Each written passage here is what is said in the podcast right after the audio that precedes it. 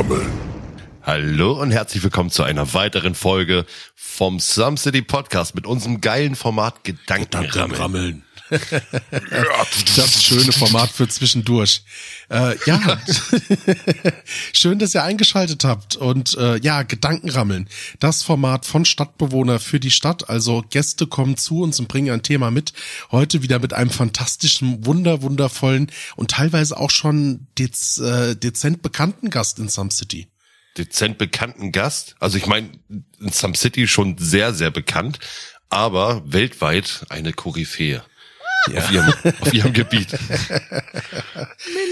Aber zunächst, mir gegenüber sitzt der wunderschöne Moritz. Moritz, das Hamburger Land, ein liebender Familienvater, Tiernerd, äh, stolzer Wendy-Besitzer, äh, inklusive Band 1 äh, und äh, ja, äh, fester Bestandteil des Some City Podcasts. Schön, dass du heute mir gegenüber sitzt. Endlich hat er die Worte gesagt. ich bin endlich fester Bestandteil.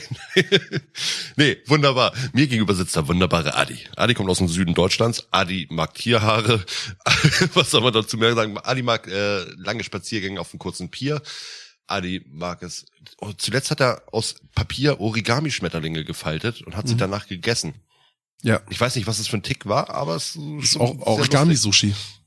Genau. Adi hat eine Raumstation im Garten, äh, wollte Patinger Blut. Ich Genau. nehme sie jetzt vorweg. Que Quecksilber.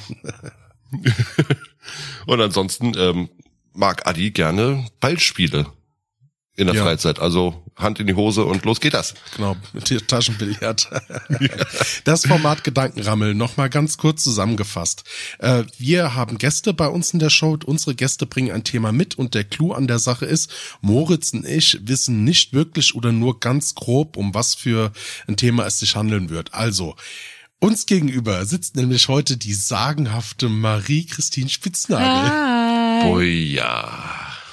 Eine wunderbare Buchautorin. Äh, selbst auch Podcasterin mit ihrem Podcast. Das musst du lesen, der Podcast über Lieblingsbücher. Genau. Zum Beispiel auch äh, von den Büchern Das Apokalypse ist nicht das Ende der Welt und nur Monster mögen Ananas auf Pizza und dem wunderbaren Bestseller wie ich Adi und Moritz in Some City verführte. Schön, dass du den schon ankündigst. Da kommt gleich eine Fortsetzung noch raus. Ma Marie, schön, dass du da bist. Band 69. Oh, du bist zwölf. Ja, schön, dass ich hier sein darf, ihr Lieben. Ich freue mich. Sehr schön. Wir haben ja, wie gesagt, dieses, äh, dieses Format Gedankenrammeln ja schon in der ersten Folge einmal erklärt. Ähm, vom Ding her probierst du jetzt, uns ein Thema mitzubringen und uns damit zu bekehren, überzeugen, ähm, mit uns darüber zu diskutieren. Wir haben keine Ahnung, was du mitgebracht hast. Wir haben keine Ahnung, und, aber wir kennen dich. Also wisst ihr, dass es ein fabelhaftes Thema sein wird. Äh, Also wenn, wenn es das ist, was ich denke, dann ähm, ja, total. wow. Worüber möchtest du mit uns sprechen? Ich muss dazu sagen, ich habe mich, glaube ich, auf den heutigen Abend seit 14 Jahren vorbereitet ungefähr, weil ich seit 14 Jahren äh, großer Fan bin ähm, der Sache, von der ich jetzt gleich reden möchte und jedem in meinem Umfeld sage, oh mein Gott, das ist das Beste auf der ganzen Welt und ihr müsst es gucken, weil es so groß ist und so wunderschön. Und ähm, ja, das heißt, ich kann auf die geballte Erfahrung dieser Jahre zurückgreifen und ich kenne jedes genervte Augenrollen, jedes Marie, ich weiß, aber ich will nicht und jedes können Sie bitte Also- aufhören, mich äh, auf der Straße anzusprechen, fremde Frau. Also ich, ich bin, ich kenne das alles und ich weiß, Also wie man es du, ignoriert. also, ich wollte gerade sagen, also hast du vor 14 Jahren meine meine ersten Pornos gefunden. Ja, vor allem die selbstgedrehten von dir und deiner Tennissocke, die haben mich tief in meinem Inneren Die berührt. Tennissocke hatte Kulleraugen aufgeklebt. Das war Ah, sehr wir sind äh, doch nicht mal fünf. Minuten in Ja. der Show und zack geht's los, dass wir wieder völlig daneben sind. Oh Tut mir Mann. leid. Es tut mir leid. Ich- Weißt du, Moritz hat diese, diese Wirkung auf mich. Ich werde immer irgendwie ein bisschen pubertär und albern. Was ich natürlich sonst nicht bin. Ich bin eine sehr ernstzunehmende, seriöse Autorin. So kennen wir Genau. dich. so Elke Heidenreich. Mindestens. Marie, was hast du uns denn heute Schönes mitgebracht?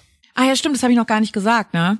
Ja, los, boom. Ich möchte heute mit euch über die beste, nein, ich möchte mit euch über eine der eine der fünf besten Sci-Fi-Serien der Menschheitsgeschichte reden. Und zwar du, du, du, du, du, du, bam, bam, bam, bam, bam, über Doctor Who möchte ich mit Wer? euch reden.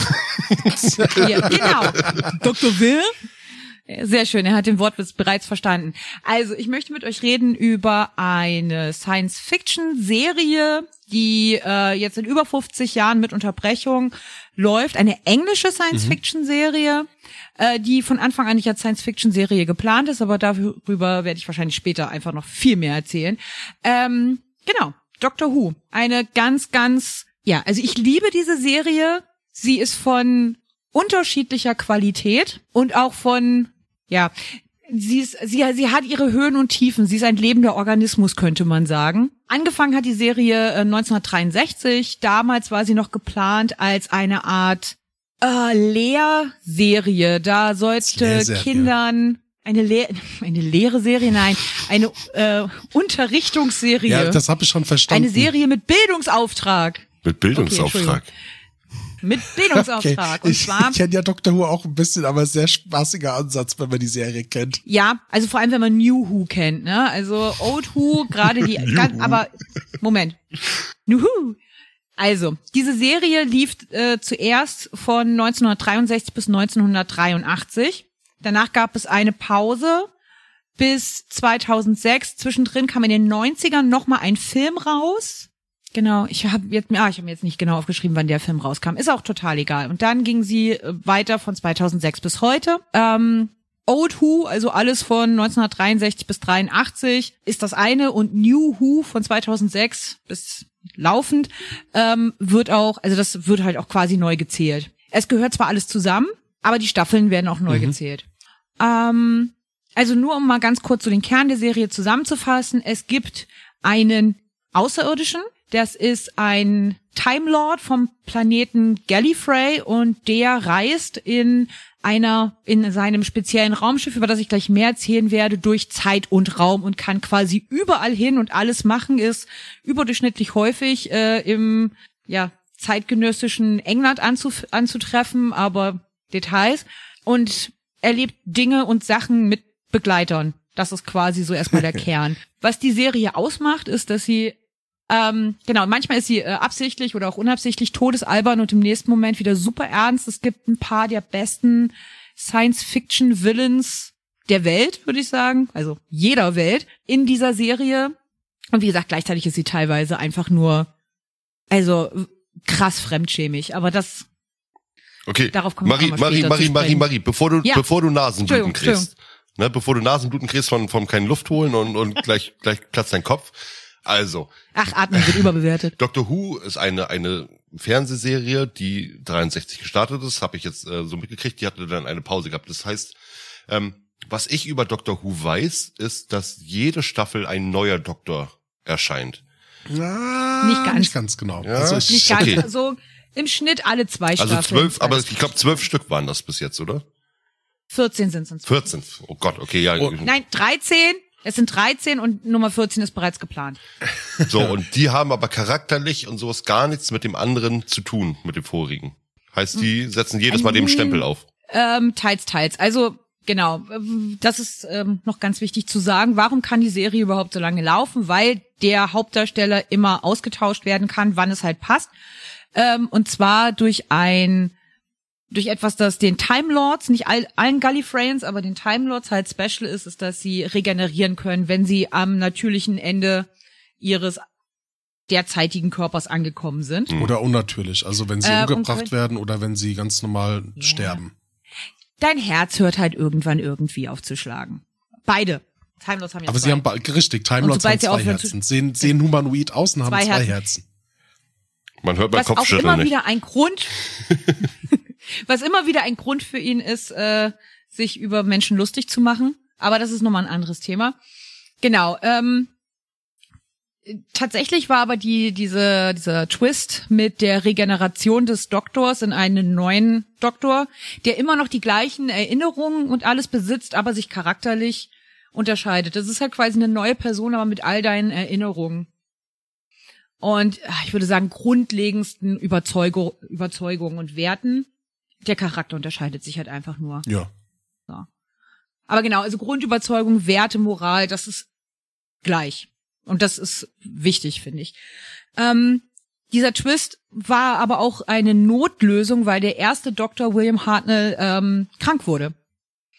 Und man wollte Ah. aber mit der Serie nicht aufhören. Okay. Und dann, und das ist das Witzige an Doctor Who, die hat, diese Serie hat sich halt erstens selber immer weiterentwickelt und erfindet auch ihre eigene Mythologie neu, so wie sie es gerade braucht, was ich persönlich extrem spannend finde.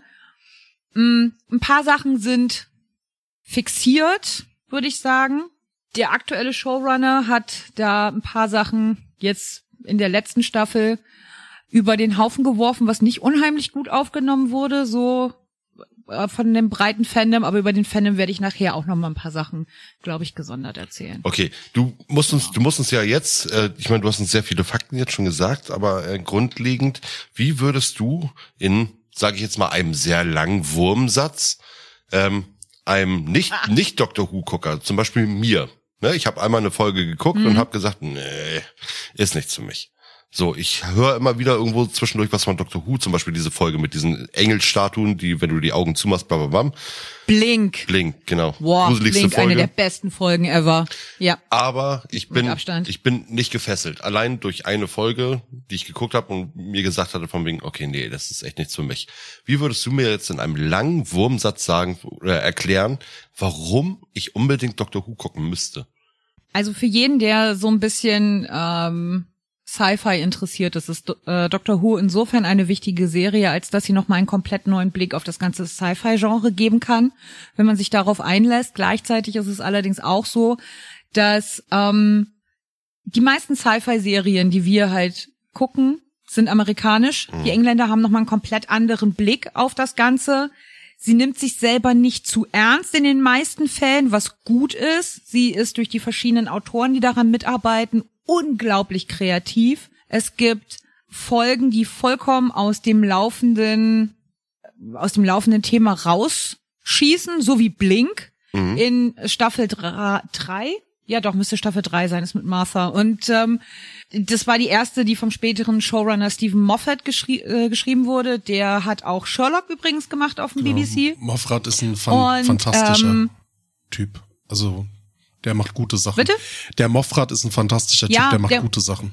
Ja, Was macht ich er hatte denn so? später halt irgendwann den Eindruck, also wie gesagt, er hat äh, Sherlock gemacht, Ja. was ich, also Sherlock ist meiner Meinung nach eine der innovativsten und klügsten Serien ever. Auch äh, die die ersten neun Folgen basierten alle auf äh, den Geschichten von Arthur Conan Doyle, die, was unglaublich witzig ist, wenn man die Geschichten kennt und dann die Referenzen da drin entdeckt. Ist es diese Aber Sherlock-Serie mit, Thema. ist es diese Sherlock-Serie mit Bene, Beneflitch? Mit Benedict Cumberbatch. Beneflitch, äh, Ja. Cucumber Man. ja, genau. Mhm. Ich bin Fan Mhm. der Sherlock-Filme mit ähm, äh, Robert Downey Jr. Aber das passt hier jetzt gerade nicht rein. Nee, das Einzige, was halt mit reinpasst, ist, Benedict Cumberbatch ist auch ein großer blasser Engländer, wie die meisten Doctor Who-Darsteller. Ähm, genau, aber warum sollte man Doctor Who gucken? Wie gesagt, es gibt nochmal einen komplett neuen Blick auf das ganze Sci-Fi-Genre. Ähm, es ist natürlich so, wenn man amerikanischen Sci-Fi gewohnt ist und du siehst die Special Effects in Doctor Who, ist das manchmal schon ein bisschen kläglich. Gerade so die ersten Staffeln von New Who, so ähm, die allererste Staffel vom Reboot von 2006 mit Christopher Eccleston als dem neunten Doktor. Also da gibt es Schaufensterpuppen, die lebendig werden und lebendiges Plastik und das sieht so scheiße aus. Das ist so schlimm. Aber es war mega witzig. Drei, vier, super witzig, aber das kannst du meiner Meinung nach jemanden, der Star Trek Next Generation oder die ähm, oder Voyager gewohnt ist, nicht zeigen. Das kannst du jemanden zeigen, der die Original äh, Series von Star Trek geguckt hat und sonst nichts. Dem kannst du das zeigen und dann denkt er sich, oh ja, okay, cool. Äh, weil ne, in der Original Series haben sie Hunden äh, Hörner auf den Kopf getackert als Alien-Tier. Aber genau. Und dann gibt es aber drei, vier Folgen später diese ähm, The Empty Child, eine der besten Serien äh, Folgen, Quatsch, eine der besten Folgen von Doctor Who bis heute. Die spielt während des London Blitz und der Doktor landet mit seiner Ach, ich wollte noch über die TARDIS Ja, aber erzählen. Ne? Bring die. Story erstmal zu Der Ende. Dok- Der Doktor landet Genau. äh, mit seinem Raumschiff. landet während des London Blitz während des London Blitz an, äh, landet er mit der TARDIS und seiner zu dem Zeitpunkt aktuellen Begleiterin Rose in London und da läuft ein kleiner Junge mit Gasmaske rum und fragt immer, are you my mommy? I'm looking for my mommy. Und das ist sowieso schon schlimm, weil ne, also ein kleiner verlorener Junge während äh, des äh, Bombenangriffs der Deutschen auf London halt da rumläuft und seine Mami sucht, aber dieses Kind ist super creepy.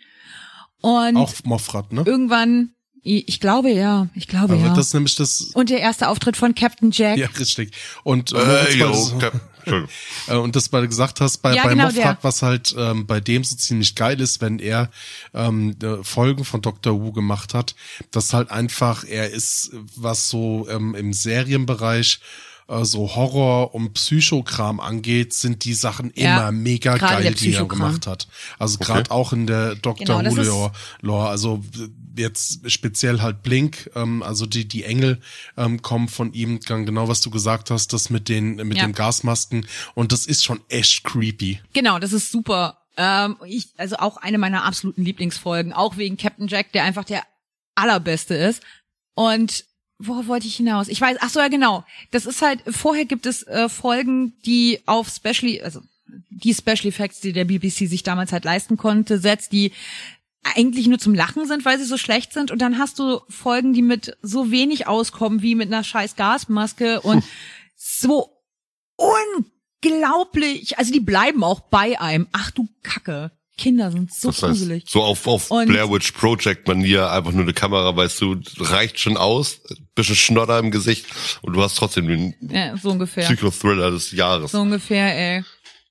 Und ähm, ja, also wie gesagt, und dann, hast du halt diese Folgen dazwischen, wo das, äh, wo, wo, wo die Schreiber einfach so unglaublich gut ist. Und Christopher Eccleston ist auch ein unglaublicher Schauspieler. Und ähm, genau, man muss die, man muss allerdings, wenn man anfängt, Doctor Who zu gucken, man möchte das quasi jetzt nur vom Re, also vom Reboot, vom Neustart an durchgucken, muss man sich darauf einlassen können, dass es neben aller Genialität dazwischen Folgen gibt, die die eine absolute Katastrophe sind. Ja. Und pro Staffel mindestens eine. Und das muss man dann halt einfach annehmen Also ich weiß jetzt, ich, und sagen, okay, ganz, Entschuldigung, ganz, ganz wichtige Frage. Ich weiß jetzt nicht, ob ich das irgendwie vielleicht nicht mitbekommen habe, aber was ist Dr. Who's Aufgabe? Warum gibt's den Typen? Ja, also die Geschichte ist folgende. Also es gibt immer wieder andere Interpretationen dieser Geschichte und über die letzten 60 Jahre sind die auch ähm, egal. Im Kern ähm, ist er ein kleiner Timelord-Junge, dem das alles auf Gallifrey irgendwann zu viel wurde, sich eine kaputte TARDIS geschnappt hat und äh, anfängt einfach durch das Universum zu reisen und dabei Sachen erlebt. So hat's quasi angefangen. Deswegen sieht diese TARDIS, dieses spezielle Timelord-Raumschiff, auch bis heute aus wie eine blaue Police-Box, die es in den 60ern halt äh, in London überall gab, weil er da als allererstes gelandet ist. Der erste Doktor, William Hartnell, ist mit seiner Enkeltochter von Gallifrey weg und landet im 60er Jahre London. Und die TARDIS hat einen sogenannten Chameleon Circuit, also einen Chamäleon-Schaltkreis. Und kann sich damit in ihre Umgebung einfach einfrickeln, anpassen, an ihre Umgebung anpassen. Okay. Und nimmt halt etwas, das man kennt. So, und das Ding geht aber irgendwann kaputt. Deswegen sieht die TARDIS noch immer aus wie eine blaue Polizeibox. Die könnte auch wie alles andere aussehen. Aber tut sie halt nicht. Der Doktor mag das jetzt so. Und witzig, Und ja, Und witzigerweise wird äh, der Doktor, weil du sagst, wie kommt der da immer hin oder wie macht er das? Ähm, eigentlich total planlos. Eigentlich wird er immer von seiner TARDIS äh, zu Situationen gebracht, wo irgendwie seine Hilfe benötigt wird, wo irgendwie Raum und Zeit in Gefahr ist. Aber warte mal ganz kurz. Was? es gibt diese tolle, ganz kurz, Moritz, lass es mich erzählen, vielleicht äh, beantwortet das deine Frage. Es gibt diese wunderschöne Folge äh, mit Matt Smith, ich glaube, das ist äh, Staffel 6 oder 7. Ähm, und da gibt es diese Folge, die ist geschrieben von Neil Gaiman, die Frau des Doktors, The Doctors, äh, ich glaube nicht so, ist scheißegal, die Frau des Doktors. Und da wird die Seele der TARDIS in einer sterbenden Frau eingeschlossen. Ist egal. Jedenfalls hat er das erste Mal die Möglichkeit, mit seiner TARDIS zu sprechen.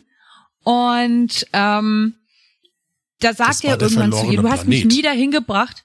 Das war die Serie Der verlorene Planet, wie die TARDIS von. Die Folge. Ja, genau, das war die Folge Der verlorene Planet, wie die TARDIS von einem gefälschten. Das ist nicht The Doctor's Wife. Nein, das war ähm, die, ähm, ich glaube, das war die Folge Der verlorene kriegt ja diesen Planet. gefälschten, äh, der, Genau, kriegt da- diesen da- da wird gefälschten die- Notruf da von wird- diesem Planeten, der TARDIS Richtig, ist. und dieser Planet liegt außerhalb von Raum und Zeit. Und dann stellt sich nämlich raus, dass dieser Ja. Planet quasi sowas wie eine Venus-Fliegenfalle ist und sich von Raumzeit ernährt, die Te Zeitmaschinen haben. Und deshalb irgendwie die ganzen Ganz genau. Zeitmaschinen versuchen zusammenfangen, äh, ähm, zu, ja, zu fangen und die Energie abzuzweigen. Und da wird das Bewusstsein der TARDIS in eine Frau transferiert. Und das ist so das erste Mal, wo dann quasi, wo man Genau. herausbekommt, dass die TARDIS eine Seele hat oder ein Bewusstsein. Genau, und er redet dann mit ihr und er sagt, er wirft ihr auch vor und sagt, äh, du hast mich nie dahin gebracht, äh, wo ich hin wollte. Und dann sagt sie zu ihm, ja, aber ich habe dich immer dahin gebracht, wo du hin musstest. So, Das ist auch so schön, weil sie dann irgendwann sagt, ich wollte weg, deswegen habe ich einen Time Lord gestohlen und bin losgeflogen. Was natürlich die, die Beziehung zwischen den beiden nochmal so umdreht und das ist total, total süß. also haben die beiden eine Beziehung sozusagen. Nee, äh, meine Frage, die ich eben gerade, Irgendwie schon. meine Frage, die ich eben hatte, hat er nicht irgendwie so einen Wun- Wunderkugelschreiber? Sein Schallschraubendreher. Das ist ein, das Schallschraubendreher, ist genau. der Sonic Screwdriver, genau. Der Schallschraubendreher. Der Sonic Screwdriver, der halt, der kann im Endeffekt alles, was der Plot gerade braucht, außer Holz. er funktioniert nicht auf Holz. Ja. Und das ist quasi Ähm, das Schweizer Taschenmesser wie MacGyver. So, oh, ich muss irgendwas basteln. Warte mal, ich hole meinen Schweizer Schallschraubendreher Ich- raus und Genau. So kleiner, genau. kleiner Fact nochmal. Zwischenzeitlich, Ja. zwischenzeitlich hat er kurz, hat er aber auch eine Weile äh, Sonic Sunglasses. Das ist bei Capaldi. Da hat er dann äh, Schallsonnenbrillen. Sieht großartig aus, vor allem wenn er dann ähm, im, im irgendwie bei einem bei einem Turnier, bei einem Ritterturnier im England des sechsten oder achten Jahrhunderts dann auf einem Panzer äh, in die Arena reinfährt und einer elektrischen Gitarre. Das ist, da hat er gerade so seine kleine Midlife Crisis. Also neben, neben seinen äh, Sonic Socks und dem Sonic Condoms, die aber nicht auf äh, Gleitcreme wirken. Ähm, nee, Richtig. aber Doctor Who, muss man ja auch dazu sagen, ist ja zum Beispiel, der Doktor wird ja nur Doktor genannt. Der Doctor Who ist ja nur der Serientitel. Ja, Doctor Who ist vor allem das, was ja immer entsteht, wenn er sich irgendwo vorstellt und sagt, hey, I'm the Doctor. Und die Leute gucken ihn an und sagen, Doctor Who. Also, was? Wer, welcher Doktor? Und sein äh, echter Name ist ein Geheimnis. Ähm, er hat sich, nachdem er von Gallifrey abgehauen ist, der Doktor genannt, als ein Versprechen, dass er nur äh, Gutes und Heilendes ins Universum heraustragen möchte. Gleichzeitig hat er aber spät, also hat er aber auch, wie wir später von River erfahren, den River ist die Frau. Begriff Doktor erst geprägt, ja, den, den äh, Namen erst, also den Begriff Doktor erst geprägt, dadurch, dass er sich damit immer wieder vorgestellt hat. Genau. River Song ist seine Ehefrau ähm, in Staffel sechs und sieben und außerdem auch die Tochter seiner beiden Companions Rory und Amy. Bestes, bestes Serien-Couple seit äh, Zoe und Wash. So, übrigens. so, warte mal, der Doctor Who ist also anfangs abgehauen, auch von seiner Frau, ähm, hat dann dieses typische ich, Nee, nee, ich nee, da hatte er noch keine Trick Frau. gemacht. Ach so, okay, alles klar. Also er hatte, er, also nee anders. Ähm, oh, ja, die die Zeitlinie des Doktors ist ein bisschen wibbly wobbly timey wimey. Also Entschuldigung, Marie, ich muss kurz Der einhaken. Doktor Ich, ist- Moritz hat gerade so einen blöden Spruch Ja. gebracht. So, so, mein Dad ist der beste Zauberer der Welt. Und dann so, warum denn, warum denn? Er ist seit meiner Geburt verschwunden. oh, oh, da krieg ich äh, das Bedürfnis Menschen zu umarmen, wenn ich sowas höre. Im Schwitzkasten. Der ist so böse, ganz böse, ganz böse. Ähm, also der Doktor ist ursprünglich mal von Gallifrey abgehauen mit seiner Enkeltochter. Das heißt, er mu muss eine Familie gehabt haben. Später, also spätestens ähm, bei Eccleston, also 2006, das ist dann also neue St Staffel 1 New Who, ähm, erfährt man dann, dass es zwischen dem Film äh, aus den 90ern und der neuen Serie 2006 einen Krieg gegeben hat, den Time War zwischen den Daleks, die auch ein ganz großer, über, auf, auf die Bösewichte komme ich gleich nochmal zu sprechen, zwischen den Daleks und den Time Lords. Und dabei hat der Doktor sich quasi dazu entschlossen, die komplett, also ganz Gallifrey, seinen kompletten Heimatplaneten plus den ganzen Dalek-Schiffen, die drumherum waren, äh, in die Luft zu sprengen, um den Krieg zu beenden, der die ganze Galaxie bis dahin schon ja in Mitleidenschaft gezogen hat. Und um diesen Krieg zu beenden, genau, sprengt er quasi seinen eigenen Heimatplaneten in die Luft und hat dann bis ja ja bis bis äh, Dr. Elf diesen ja, ist hat er hat er diese ja, also ich würde sagen gerade neun hat halt eine posttraumatische Belastungsstörung ähm, und dann gibt es zum 50. Jahrestag also äh, gab es dann einen einen Kinofilm äh, The The Day of the Doctor hieß der genau, glaube ich. The Day of the Doctor, und, ja. Genau, den habe ich damals mit meinem Mann im Kino gesehen. Es war unglaublich toll. Und da wird Gallifrey dann quasi in einem Pocket Universe gerettet und dann später werden die ganzen Time Lords wieder befreit und dann wird der Doktor von den es ist alles kompliziert. Ist aber auch total egal. Also äh, Doctor Who ist eine so von Paradoxen und und äh, ähm, Storyholes überladene Quatschserie, dass man sie, also ich finde, man sollte sie einfach genießen als das, was sie ist und sie dann schön finden. Und also ich, ich finde es immer ein bisschen quatschig, wenn Leute dann nach zu viel Logik suchen, weil in einer Serie, die so lange läuft und so kompliziert ist und sich so sehr um sich selber dreht. Steht die nicht sogar im Guinness-Buch?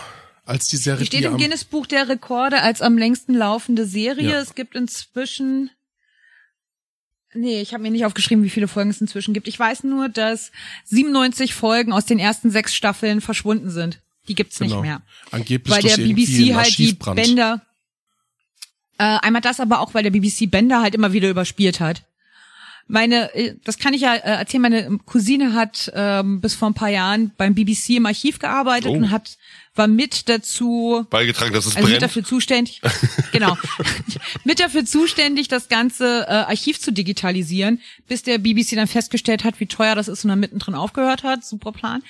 Und ähm, da konnte ich dann mal eine Weile ihren Zugang benutzen und ganz viele alte Folgen gucken, was sehr, sehr geil war. und, und, und, und, und, Fun Fact, Douglas Adams hat äh, war mit einer der Chefautoren für Doctor Who Oh. und einige der äh, Folgendrehbücher, die dann vom BBC nicht genommen wurden, hat er dann angefangen selber in Bücher umzuarbeiten und eins davon ist der elektrische Mönch. Das ist die erste das erste Buch aus der ganzen Dirk Gently Reihe und ein paar der Geschichten hat er dann auch später in Per Anhalter durch die Galaxis sagen, äh, ja, verwurstet. ja. Autor von all. Und, Ja. und meine Cousine hat äh, bei einem bei einer Ausräum- und Archivieraktion tatsächlich die Schreibmaschine gefunden, auf der Douglas Adams äh, per Anhalter durch die Galaxis geschrieben hat. Nein. Und ich bin bis heute sauer, dass sie sie mir nicht geklaut hat, aber irgendwie war ihre Cousine ihr keine äh, Zeit im Gefängnis wert, was ich immer noch beleidigend finde. Ja. Also, ich muss sagen, bei mir Doctor Who, ähm, ich habe New Who geguckt, ähm, auch gesuchtet, binge gewatcht, teilweise auch ähm, gerade so die, die letzten Züge vom zweiten New Who Doctor mit David Tennant. Äh, die, Ja, fand also ich, die fand ich richtig stark, ähm, auch gerade gegen Ende, wie er quasi festgestellt hat, er will er selbst bleiben und äh, da versucht hat, Zeitpunkte zu manipulieren, gerade wenn es um das lebende Wasser im Mars gab, das war schon so ein, Oh, die Folge ist ein, so ein gut. schöner ähm, Blick auf so die Psyche, was das mit einem macht, die das Wissen, dass man eigentlich irgendwie anders sterblich, fast schon unsterblich ist, aber sich trotzdem komplett verändert. Und ähm, auch äh, Matt Smith, fantastisch, ähm, seine Interpretation. Cabaldi war auch ganz, ganz groß. Da wurde es nochmal so ein bisschen rauer und düsterer. Ähm, dann muss ich sagen, die erste Staffel, da wurde es dann aber, also wo, wo also Cabaldi, wo der Doktor zu einer Doktorin wurde, ähm, hatte ich so meine Probleme reinzukommen. Das lag aber auch daran, dass die zum Zeitpunkt, als sie dann rauskam, sehr schwer verfügbar war. Und da kam ich wirklich schlecht rein, m, dann mal ein halbes Jahr in der Ecke liegen gelassen. Und dann habe ich mir die erste Staffel zusammen mit meiner Frau angeguckt. Und ja, war zwar anders, aber immer noch so ein bisschen der Doktor. Aber wo ich Moritz vielleicht so ein bisschen recht geben muss, oder auch, ist es jetzt für mich keine Primetime-Serie. Das ist für mich so eine typische Sonntagnachmittags verregnet äh, Serie, Kabel wenn man irgendwie 1. so 2, 3 guckt. nee, gar nicht mal so. Also ähm, ich finde, es ist wirklich angenehm. Es ist Trash-TV, aber geil. Ja, genau. Und also, mh, ich bin das erste Mal so ein bisschen aus der Serie ausgestiegen, ich glaube in Capaldis zweiter Staffel, die er gemacht hat. Und dann hat er diese neue Begleiterin bekommen. Wie hießen die? Ich glaube Joe? Nein, nicht Joe. Bill. Bill. Und die fand ich großartig. Die fand ich so toll. Und da war ich dann wieder voll drin. Egal, also Whittaker finde ich super. Und jetzt kommen wir zu einem Thema, das mich krass abfuckt. Wo, also, wo ich auch wirklich sagen muss, da steige ich inzwischen aus dem Fandom, in Anführungszeichen, so langsam aus. Ich habe mich immer gerne mit Menschen auseinandergesetzt, die die gleichen Sachen mögen wie ich. Ne? dafür war Social Media im Ursprung für mich mal da und da zu Tumblr-Zeiten ähm, habe ich unglaublich gerne nach anderen Menschen gesucht, die auch Doctor Who mögen. Inzwischen sind Doctor Who-Fans die neuen Star Wars-Fans. Wirklich. Die finden es nur noch geil, alles scheiße zu finden. Und das kotzt mich so unglaublich an. Dann hast du halt, du, also wirklich, wenn du dann sagst, hey, Doctor Who, ja, so eine Scheiße, alles Scheiße, Moffat Scheiße, Whittaker Scheiße, die Doktöse Scheiße. Es gibt einen Fan-Podcast über Doctor Who. Ich glaube, das ist auch der am längsten deutschsprachige Laufende zu dem Thema, die schon damals als äh, bei, beim ersten neuen Doktor bei Eccleston Nummer 9 dann über die ähm, Begleiterin nur die ganze Zeit irgendwelche Scheißkommentare über ihre Brüste gemacht haben.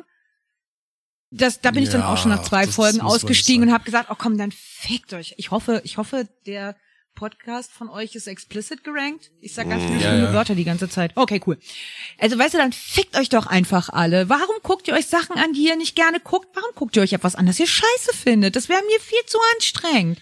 Ja, aber es liegt auch daran, du siehst es doch momentan auch, ne? Also man muss ja sagen, die Leute sind auch irgendwie satt, ne? Was äh, und brauchen immer mehr und mehr Content und ich glaube. Ja, aber dann gucke ich mir doch trotzdem keinen Content an, den ich kacke finde. Was soll denn das? Dafür ja, ist mein Leben ist, viel zu kurz. Ja, aber das Problem ist, es gibt doch mittlerweile kaum noch guten Content, der irgendwie rauskommt.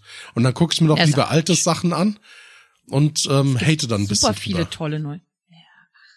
Also ganz ehrlich, ich bin da, ich bin da auch total raus. Und wenn ich dann noch irgendjemanden höre, der sagt, oh, die Doktröse, dann sag ich schon, ach nee, okay, komm, sprich mit der Wand, habe ich keinen Bock drauf. Da habe ich einfach keinen Bock drauf. Ich muss ganz ehrlich sagen, die erste Staffel von Whittaker fand ich auch nicht stark, vor allem wegen dem Twist am Schluss, der hat mir nicht gefallen. Ähm, Daran ist aber nicht die Schauspielerin schuld, sondern daran ist der Showrunner schuld. Und selbst wenn ich mit einer kreativen Entscheidung des Showrunners nicht zufrieden bin, heißt das noch lange nicht, dass ich deswegen jetzt die ganze Serie haten muss oder anfangen muss, früher war alles besser. Das Universum ist unfair, weil der Doktor hat Brüste. So ganz, Ach, oh, ganz, ganz, ganz, ganz, ganz kurz, eine Frage zur Doktröse. Ist sie heiß? Boah, fick dich, Moritz.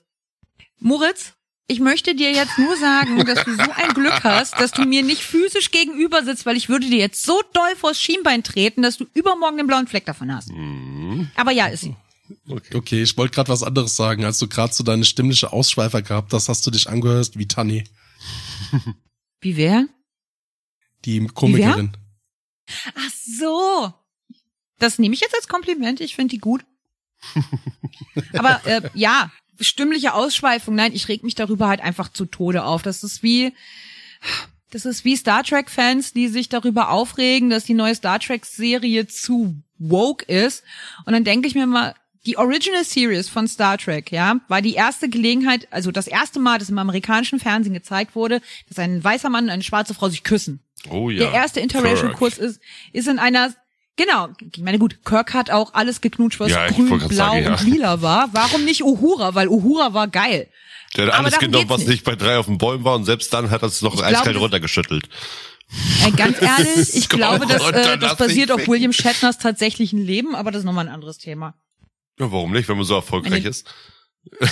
Der junge Shatner war auch, der junge Shatner war auch scharf. Den hätte ich auch weggemacht. Na gut. Als okay. er sich immer noch scharf fand, war er es halt schon lange nicht mehr. Aber egal, auch das ist ein anderes Thema. Und Leonard Nimoy war später wesentlich attraktiver als er. Ja. Und wenn du jetzt äh, jemanden zum so, ja, Doktor, Doktor gucken be äh, bekehren möchtest, was äh, ist denn so die die beste Zeit und so so die besten Folgen, um damit einzusteigen? Also tatsächlich würde ich sagen, Blink ist ein guter Einstiegspunkt, weil du die vollkommen aus der Reihe gucken kannst.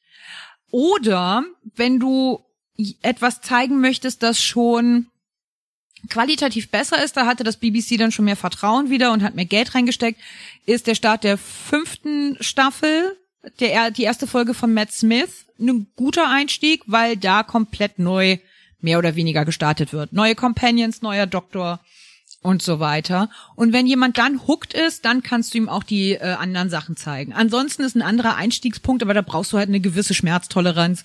Auf jeden Fall äh, die erste Folge mit Eccleston. Aber wie gesagt, da gibt es halt super viele Scheißfolgen und das ist auch okay. Also ich mag auch die Scheißfolgen, muss ich ganz ehrlich sagen. Ich meine, es gibt eine, da, da landet am Schluss das Gesicht einer Frau in einem Stein und sie hat eine Beziehung mit einem Typ. Und in der ganzen Folge taucht der Doktor nur 20 Sekunden auf und es ist ein Boah, fetter Typ. war das denn? An die kann Oh, ich mich überhaupt nicht erinnern. Oh, die ist so, die, die ist so gut und so furchtbar gleichzeitig. Das sind aber so Sachen, die kannst du halt einfach gucken, ohne sie ernst zu nehmen. Und meiner Meinung nach ist auch jeder der in der Show involvierten Menschen sich vollkommen im Klaren darüber, dass das gerade eine Scheißfolge ist. Und das ist auch okay. Ich finde das total okay. Ich mag, ich mag ja so campy, trashy Fun-Kram. Ich mag Sachen, die schlecht sind. Und man kann sie dafür dann gut finden. So wie Showgirls, einer der besten Filme der Welt. Showgirls? Ernsthaft?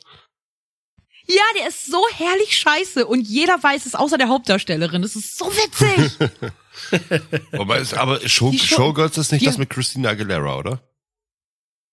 Nein, das ist Burlesque und da Stimmt. ist Cher mit bei. Und Cher sagt diesen ikonischen Satz, der das einzige ist, was ich aus dem Film äh, kenne, Wagon we were Tushi. Und das ist all- das war eine super schlechte Cher-Imitation. Ich entschuldige mich dafür in aller Form, aber ja, das ist das Einzige, was man aus dem Film, glaube ich, kennen muss. Mann. Showgirls von 1995 Showgirls, sehe das ich ist gerade. Ja, mit Eli äh, Elizabeth äh, Barkley? Äh, Barclay, ganz genau. Man sieht ihre Titten so oft. Was? Wir haben also eine lächerliche, weiter. Eine, lächerliche Menge an Brusteinstellungen dort. Oh, warte mal. Die sieht aus wie die. Kennst du noch die, äh, den, den Film, wo. Oh, wie heißt denn der Film nochmal? Irgendwie per, mit so einem Taschengeld. Taschengeld. Homework? Taschengeld heißt der Film. Taschengeld, ja, Taschengeld. Das ist sie doch, oder Ich dachte, es ist einer der Filme aus deiner speziellen Sammlung. Also Show, wie gesagt, Showgirls, äh, ich glaube, ich habe den Film gesehen und es ist ein sehr guter Film. Wie gesagt, es gibt halt einfach, es gibt halt einfach, äh, Ich weiß nichts mehr über Dinge, den Film. Ich die kenne nur noch man- die Bilder. ja, natürlich. Aber es gibt einfach meiner Meinung nach Dinge, die man äh, einfach ein bisschen für den Trash-Faktor auch genießen kann. Und man muss das nicht immer so Bier ernst nehmen. Und wenn irgendjemand äh, mit mir darüber reden will, welche Kontinuitätsprobleme es bei Doctor Who gibt, dann muss ich ehrlich gesagt einfach ein kleines bisschen lachen. Ja, aber sie kriegen es doch echt immer wieder gut hin, das am Leben zu lassen. Und auch so diese, diese Regenerationszyklen, also ganz kurz, jeder Doktor oder jeder Time Lord hat einen Regenera also einen äh, Regenerationszyklus und insgesamt kann ein Doktor zwischen elf und zwölf Mal wiedergeboren oder ein Time Lord elf bis zwölf Mal wiedergeboren werden. Und es schafft halt, und von der äh, Geschichte her war halt äh, damals Matt Smith der elfte, nee, er war der zwölfte. Der war der zwölfte. Eigentlich war er Doktor Nummer elf, aber wir haben in Day of the Doctor dann äh, gelernt, dass es zwischen acht und neun noch den den War Doctor gab, Ja. oh, der damals gespielt wurde von dem großartigen John Hurt. Und da haben sie es auf jeden Fall ähm, dann äh, halt auch durch eine ziemlich gute Geschichte und durch einen Trick geschafft, dem jetzt wieder zwölf neue Leben zu geben. Das heißt, Genau. theoretisch gibt's jetzt zwölf neue Darsteller, die jetzt da irgendwie mit anfangen können. Genau.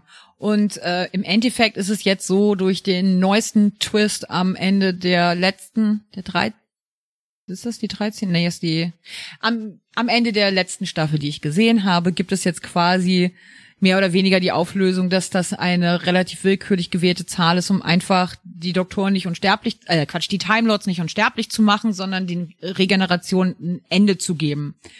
Äh, aber theoretisch könnten die so häufig regenerieren, wie sie wollen. Ähm, Krass. Genau. Ja, so weit hab ich noch Theoretisch. gar nicht geguckt. Das, wie gesagt, das war so das, ähm, das Ende der ähm, vorletzten Staffel. Ich habe mit der neuen dann irgendwie doch noch gar nicht vollständig angefangen, weil ich musste dann Firefly wieder gucken. Firefly. Und Doom Patrol. Kennt ihr Firefly? Firefly ein scheiß Ende. Firefly. Firefly Ja, aber. Firefly muss man sagen, ähm, bei Das. Firefly haben sie haben sie eine Sache gut gemacht, dass wir sie wirklich ähm, über, ich glaube sogar Crowdfunding ähm, Ja. auf die Fanbase gehört haben und haben Ja. dann einen Film gemacht. Ähm, Ja, und dann haben sie? Wash umgebracht. Trin hieß der, hieß der Trin Trinity oder glaube ich? hieß der? Serenity. Ähm, da haben sie zumindestens die Geschichte oder den Hauptplot, wo es um äh, Firefly gehen ja. sollte, halt in einem Film ähm, zu Ende gebracht, damit es wenigstens für die Fans einen sauberen Abschluss gab. Also ich kenne das Ja. nur durch Sheldon glaub- Cooper. Film. Ja, okay. Okay. Uh, The Big Bang Theory äh, gucken wir auch gerade wieder komplett Oh, durch. super geil. Ja, nee, Da ich, ich stelle dann immer wieder fest, warum auch- ich mit der, der Serie ein Problem habe. Da gibt's ja auch Will Wheaton, ne? Der spielt da ja auch mit. Aber nur mal Ja. so ganz kurz am Rande. Das finde ich sehr, sehr attraktiv. Ja, oder? Der ist heiß. Das hätte man auch nicht Ja. gedacht, dass Wesley Crusher mal so heiß wird. Das stimmt. Ja. Das stimmt. Das ist so. Das ist so. Aber ähm, äh, Doctor Who. Ähm, ich habe ich hab generell eine ziemliche Schwäche eigentlich für Science Fiction. Allerdings habe ich auch einfach, wie gesagt, eine große Toleranz für Trash. Deswegen habe ich auch überhaupt gar kein Problem damit, äh, die Original Series von Star Trek durchzugucken. Und ich gucke auch konsequent alle Star Trek Filme.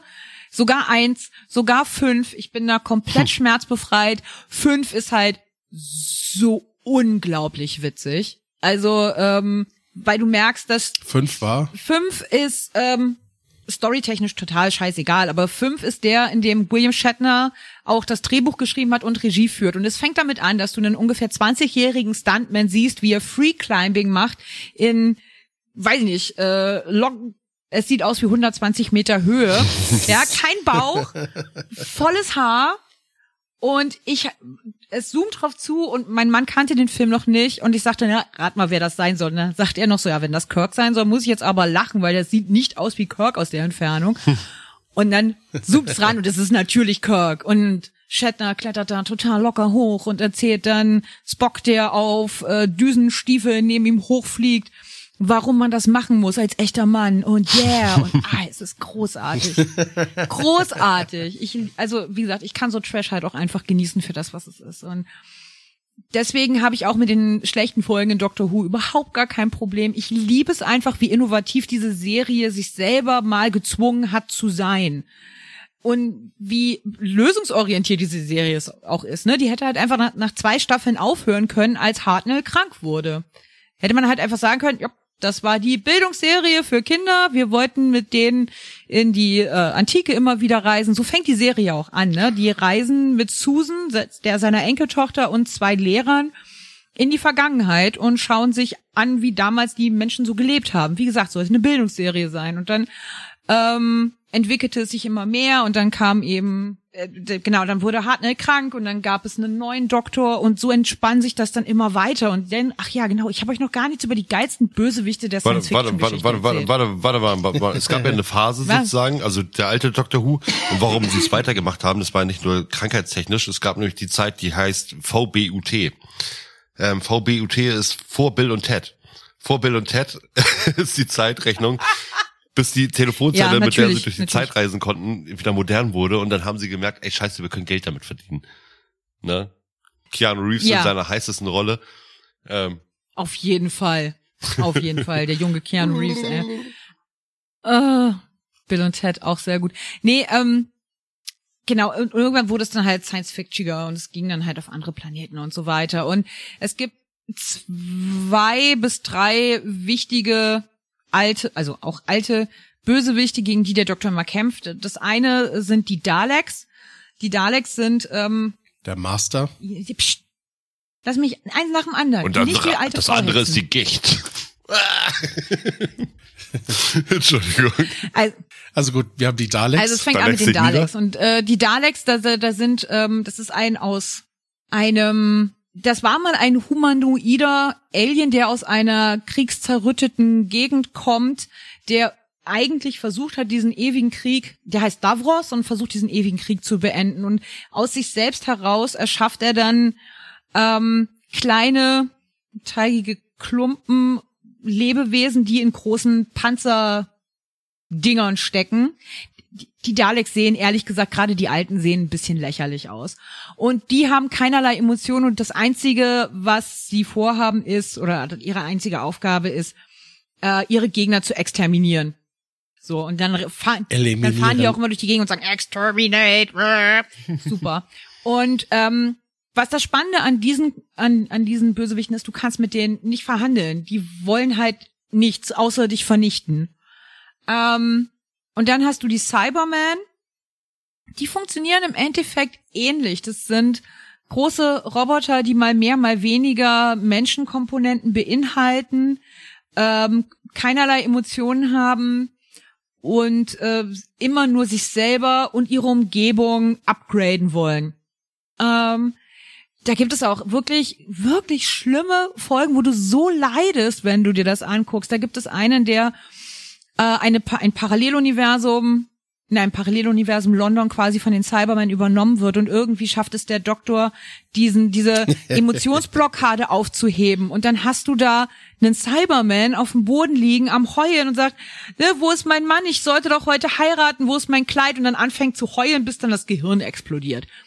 Also auch echt krass. Und dann gibt es den Master, äh, den äh, Adi eben schon reingerufen hat. Und das ist quasi auch ein ein, ein Timelord, der eine ähnliche, eine ähnliche Entwicklung durchgemacht hat, wie der Doktor, der mit dieser, dieser Verantwortung, die den Timelords gegeben wird, auch nicht klarkommt. Warum er später durchdreht, Der Nemesis ja, vom Doktor. quasi die andere Seite der Medaille. So, wo der Doktor loszieht, sich den Namen Doktor gibt, um zu heilen und zu helfen, zieht der Master los, um zu beherrschen. Eine der geilsten Inkarnationen vom Master bom, ist bom. Missy, gespielt von Bom, bom, der bom, bom. grandiosen Michelle Gomez. Bom, bom, bom, bom. Genau. Bum, bum, bum. Damit, äh, das merke ich immer wieder, dass ich durch die Gegend laufe und dann anfange, so, so auf Sachen rumzuklopfen und ähm, ja, der Master. Mega gut. Und kurz dieses, dieses Trommeln, das ist das erste Mal, wo der Master vorkommt, vier da wird Klopfer, erklärt, dass genau. er verrückt ist. Genau, weil es gibt ein Ritual bei den Time Lords, die müssen einmal in den Zeitvortex reingucken, das ist quasi so ein Z- Raumzeitstrudel und ähm, er wird dadurch verrückt und hört die ganze Zeit dann, die, seitdem er da reingeguckt hat, permanent dieses Trommeln in seinem Kopf, dieses Genau, und später wird auch erklärt, wo das dann Und das herkommt. sein Leben Genau. Und lang. später wird auch erklärt, wo das herkommt. Das wurde dann auch von anderen Timelords durch die Zeit zurückgeschickt. Allerdings ist der Master auch schon aufgetaucht und war bösartig, bevor diese Erklärung gegeben wurde. Und da war das unabhängig von dem Klopfen. Das heißt, wie gesagt, also Doctor Who beschreibt seine eigene Geschichte und sein eigenes Lore auch immer wieder um. Und das ist auch okay, meine Güte. Darf ich einmal ganz kurz, Ähm, bevor du weiterredest, bitte. äh, darf ich einmal ganz kurz reinhaken? Ich finde das gerade echt beeindruckend. Und zwar, Adi, ähm, dafür, dass ich von dir dachte, dass du so gar nichts über Dr. Who weißt, ne? Und mir auch immer sagst so von mir, ja, Dr. Who weißt du, ähm, das, was ich über Dr. Who, naja, ich weiß echt nicht viel. Kannst nachlesen in der Enzyklopädie von mir, Dr. Who und ich. weißt du, alter Schwede, ey. Warum, warum weißt du so viel über Dr. Who? Also jetzt, äh, an Adis Stelle. Ich weiß, nee, das ist tatsächlich, äh, das ist tatsächlich so, äh, ich nenne es mal liebevoll eins meiner 108 geheimen Künste.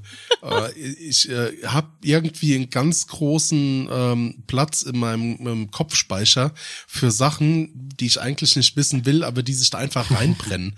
Und das Schöne ist ja dann auch immer, gerade wenn man dann äh, mit so einem tollen Gast zusammensitzt äh, und, und dann sich so berieseln lässt, äh, da kommen dann auch immer mehr Erinnerungen zurück. Und dann denkt man, so, ah, verstimmt, stimmt, da war ja das und das und da war ja das und das.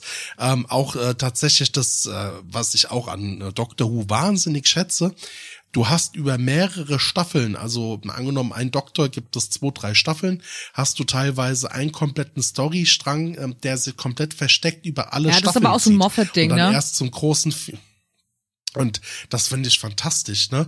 Wo dann einmal dann so dieser große Bogen gespannt wird, wo du dann da sitzt, so mindblowing, mindblowing ähm, Sonntagnachmittags und denkst dir so, so ja, Also der Respekt, Riss, ne? der Ja, Riss in der Wand, der Riss in der Wand, der über, äh, erstreckt sich komplett über äh, Matt Smiths komplette Laufzeit. Das sind drei Staffeln. Hm. Der Riss. Ja, nicht, nicht nur das, auch River Song. Das hat Oh, schon mit äh. David Tennant Ja. angefangen. I love River. Äh, wo er quasi mit der Bibliothekfolge. Oh die Bibliothekfolge ist fantastische Okay, Folge- wow, wow, wow. Okay. Lass uns jetzt mal nicht zu tief ins Thema, lass uns jetzt mal nicht zu tief ins Thema reingehen. Ähm, also ich muss jetzt mal dazu sagen, von mir, okay, du hast mich jetzt dazu gebracht, dass ich wenigstens diese von diesem ähm, speziellen Regisseur die Folgen gucke. Ne, heißt Blink oder was war die andere Folge da mit den ähm, The Empty Gasmasken? Child. Genau, mit den Gasmasken oder so, das würde ich mir gerne mal angucken. Ähm, das hast du auf jeden Fall jetzt schon mal geschafft. Aber ich denke mal, ähm, Marie, nutzt das doch aus, dein ganzes Wissen über Dr. Who, und bringe einfach mal bei dir im Podcast, vielleicht sogar mit Adi zusammen, äh, eine komplette Folge nur Dr. Who raus. Das musst du gesehen haben. Ja, genau, das wird dann eine Sonderfolge, das musst du gesehen haben. Ich möchte ja eigentlich mit dem Adi immer noch, um das jetzt hier bei euch im Podcast total dreist anzuteasen, eine Folge machen, in der ich mit ihm darüber diskutiere, ob die Buch zu Serienumsetzung von American Gods von Neil Gaiman gut oder schlecht war, weil ich habe so viele Meinungen, die sich teilweise gegenseitig widersprechen. Ich habe dir auch schon zugesagt, dass ich da mit dabei Das bin. stimmt, aber wir haben noch keinen Termin. American Gods ist das mit American Gods ist das mit Moonlight Shadow, ne? Oder wie heißt? Ja. die heiße Genau. Sau. Moon, nur Genau. Shadow Moon, nicht Aber- Moonlight Shadow. aber- das war ein Lied aus den 80ern. Ja, stimmt.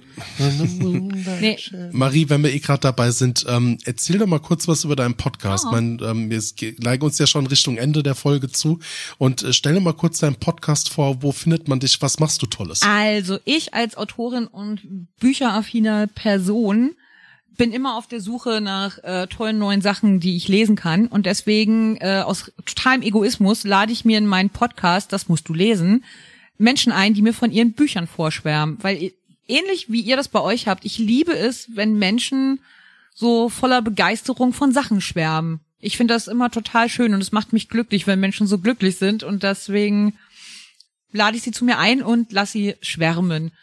Ab und zu gibt es zwischendrin Sonderfolgen, wie mit dir, Adi, wo du mit mir über deinen Leserhythmus gesprochen hast. Und äh, man findet dich wahrscheinlich auch bei äh, allen gängigen Genau, Podcast-Anbietern.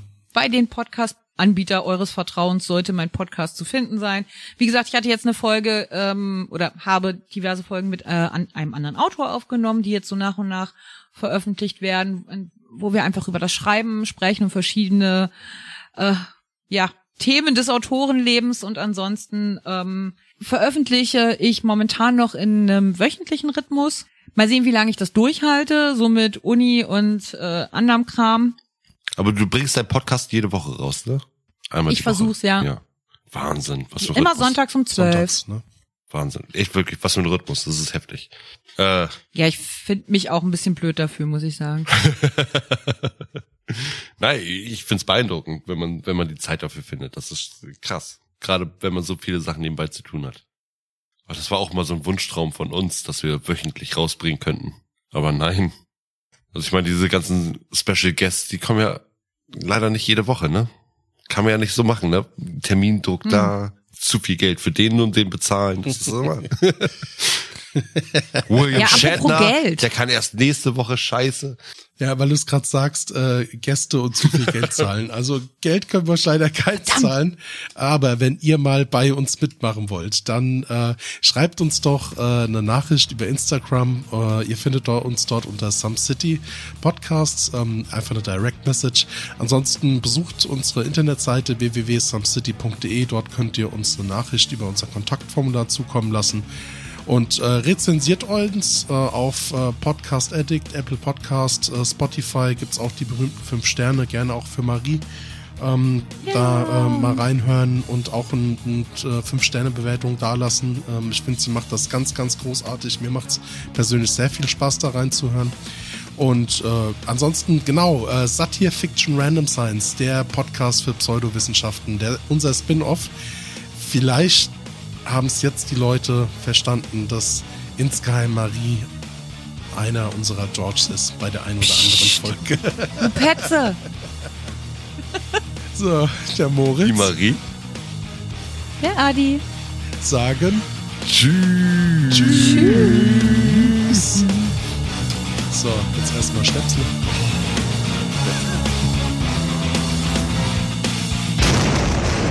Gedankenrammeln.